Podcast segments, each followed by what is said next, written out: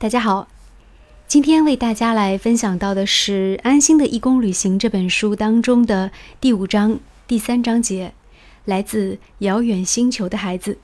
我是李杰，今天这一章内容依然是分享和孤独症有关的内容。关于孤独症的治疗方式，我相信在世界上会有很多不同的尝试。那在阅读这篇文章之前，我也和大家来分享一下我在黄石的一些孤独症儿童康复中心见到的那些治疗方法。首先，当你走进了孤独症儿童康复中心，会发现它的格局和陈设和一些幼儿园颇有一些很类似的地方。他们有一个教室叫做感统教室。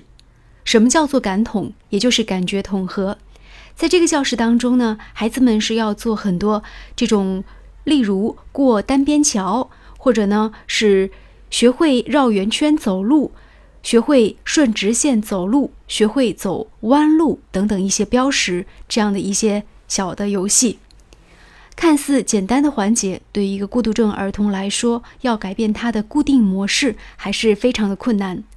所以老师在这个过程当中也会对孩子以鼓励为主。比如说，会给孩子奖励，在接下来的时间当中可以吃他最喜欢吃的方便面，或者呢是送给孩子他最喜欢的一个玩具，或者是小饼干。刚才我提到方便面，可能有一些人会觉得很奇怪，为什么要给孩子吃方便面呢？但是在我的采访过程当中，我曾经发现，喜欢吃方便面的孤独症儿童还真的是不少。除了感统的学习，还有一种学习呢，就是美术的学习。这就是很多学校专门的特殊学校会为孤独症儿童开设美术课，而且在他们之中呢，有时候会有个别的美术天才的出现。除了美术，那么律动课也是很重要的，因为不仅是美术方面有天才，那在我采访过程当中，有一个男孩儿。那么他是对于图画没有什么兴趣，但是呢，他让他的妈妈一定要给他买一个琴。最后呢，他妈妈在请老师教他学琴之后，发现这个孩子进步是相当的神速的，他就是完全沉浸在钢琴的世界当中去了。这个会让我想起了一个很著名的，呃，得了奥斯卡的电影，叫做《海上钢琴师》。好，今天接下来的时间，我们就跟随作者安心来。听听看，他的旅行当中的他所遇到的这群星星的孩子是怎样的一群孩子，而老师为了教导他们，又用到了什么样的方法？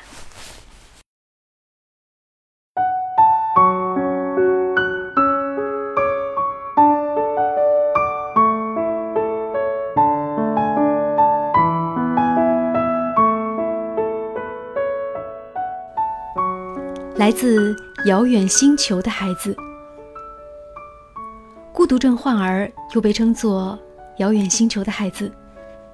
他们的躯体降落在地球，静静旁观世界，却和周遭的环境格格不入。因为长期在盲童学校的自闭症中心做义工，这些遥远星球的孤独症儿童，拉近了我和这个星球的距离。因为我第一次意识到。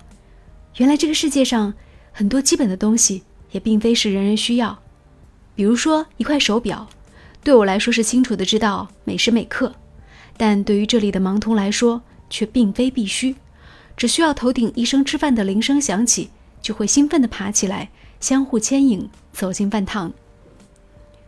只是现在的人不仅需要认识时间，更需要知道时间这个载体不是出身于江诗丹顿。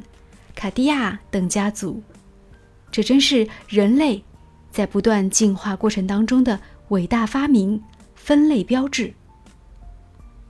我也是第一次意识到，原来这个世界上很多基本概念也并非普遍的、简单适用于每一个人。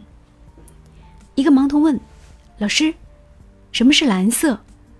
我心里微微的颤了一下，说：“蓝色是大海的声音，蓝色。”是我碰到海水的一瞬间，蓝色是我心情低落时，蓝色是薄荷糖入口时的清凉感受。但是，他们又会问，老师，什么是颜色？什么又是薄荷糖？这就是他们的世界。很多在我眼里看似重要的东西，对他们来说微不足道。一个周日的下午，泰国恒久不变的烈日高挂上空。我第一次真正的接触了自闭症中心教室的那个男孩。推门而入，大约二十个孤独症患儿在教室的空地上各自活动，或者应该说是画地为牢，重复自己的动作：原地转圈、盘腿、直立、抱头、缩腿。看了一圈，我注意到那天在我旁边喜欢听我哼歌的男孩，于是径直向他走了过去。他的名字叫做 Soti，十五岁，双目失明，伴有自闭症。我见到他时，他要么一个人低头坐着，要么陶醉一般的摇着脑袋，寻求着刺激。我放下包，坐在他身旁，哼起了歌。显然，Soti 听出是我的声音。挪了挪，我递给他一块饼干，示意这是可以吃的。我看到他先是放在鼻尖闻了一闻，接下来将一小部分放到嘴里。他拿饼干的时候用的是兰花指，一个手势，体会出他内心安全感的缺失。因为失明，对于眼前的事物会存在强烈的不确定性。对于自闭症。我若是希望减少他不停摇头的动作，就得增加另一方面的动作，因为有增加才会有减少，这是需要平衡的。想到这一点，我主动扶索提站起来，示意他走来走去。他低头害羞地笑了笑。我的左臂伸过去，扶着他的左臂，右臂搂着他的右肩，我们就这样慢慢前行。下意识，我忽然觉得。他虽然长期不说话，但听见我哼小曲的声音有微笑反应，是否能说明他也有着认知和交流的意愿？只是长期以来，没有人真正给过他细微的关怀。我没有上过任何心理学课程，只是凭感觉或者凭我的心在感知，他需要认知。于是我将他带到路旁的树丛。慢慢让他去触摸那些掉落的树叶，并用泰语问他：“这是什么？喜欢吗？”他说：“喜欢。”但是一直低着头，俨然是信心不足的表现。在索蒂开口说话那一瞬间，我莫名的激动、欣慰，甚至欢喜。这证明我的直觉没有错。这个孩子之所以封闭自己，应该是早期失明阶段缺乏关爱。虽然这也许不是全部原因，但至少也是大部分。我和 Soti 继续绕圈子在盲童学校转悠。我见学校里的游泳池有一些盲童在游泳，就主动带着 Soti 走进游泳池。我让他坐在岸边，只将两只腿浅浅地伸入水里。我静静地蹲在他旁边，仔细观察他的一举一动。我想知道他对水的反应。因为在法国，水疗也是治愈孤独症的一种方法。不到三分钟，我看见 Soti 面部有一些反应，也是一丝淡淡的笑，还夹杂着惊喜、胆怯、好奇。我低下头问：“你喜欢吗？”他说：“喜欢。”我再问：“想游泳吗？”他说：“想。”很简短的表达，对我来说已经不容易。我向一个美国义工问道：“能不能让 Soti 换上救生衣？”然后下水，他点点头说：“放心，会照顾好索提。”就这样，你看见索提换上救生衣下到水里，本来以为他会像其他的孤独症儿童一样兴奋的大喊大叫，可是他却像是在水中做冥想，一声不吭，一动不动的浮在水面上。后来几次，索提都是这般漂浮在水里一小时。他是对水中的这种特殊感觉紧张戒备，还是依托于水面找到安全感之后的放松？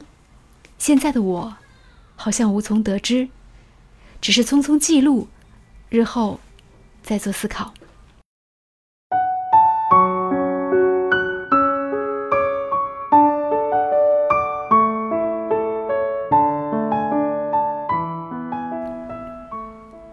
最后一天，我离开盲通学校，坐在车上，远远看见索提独自走在路上。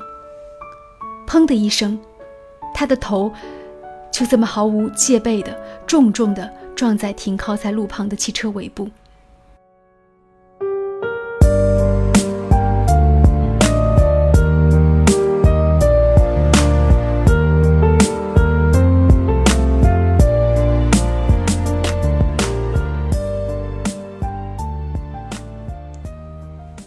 坐在我身旁一位英国义工不禁感慨。上次他在盲校的门口看见一个盲人，就靠自己摸索过马路，路边没有任何红绿灯设备。另一个丹麦义工说，在他的国家，盲道随处可见，十字路口还专门有为盲人辨识方向的音响设备。他们你一言我一语，我觉得说不上话，我只能静静听着，尽可能吸收着西方国家如何为身体障碍。提供无障碍环境。先前的一次，我帮记者做广州亚运会报道，无意中看到包装工程用油漆涂面假装为盲道的涂面，顿觉无奈。什么是无障碍环境？我不禁感慨：花如此巨资打造地标，树立国际形象，有时可能还比不上这些细节到位。所以。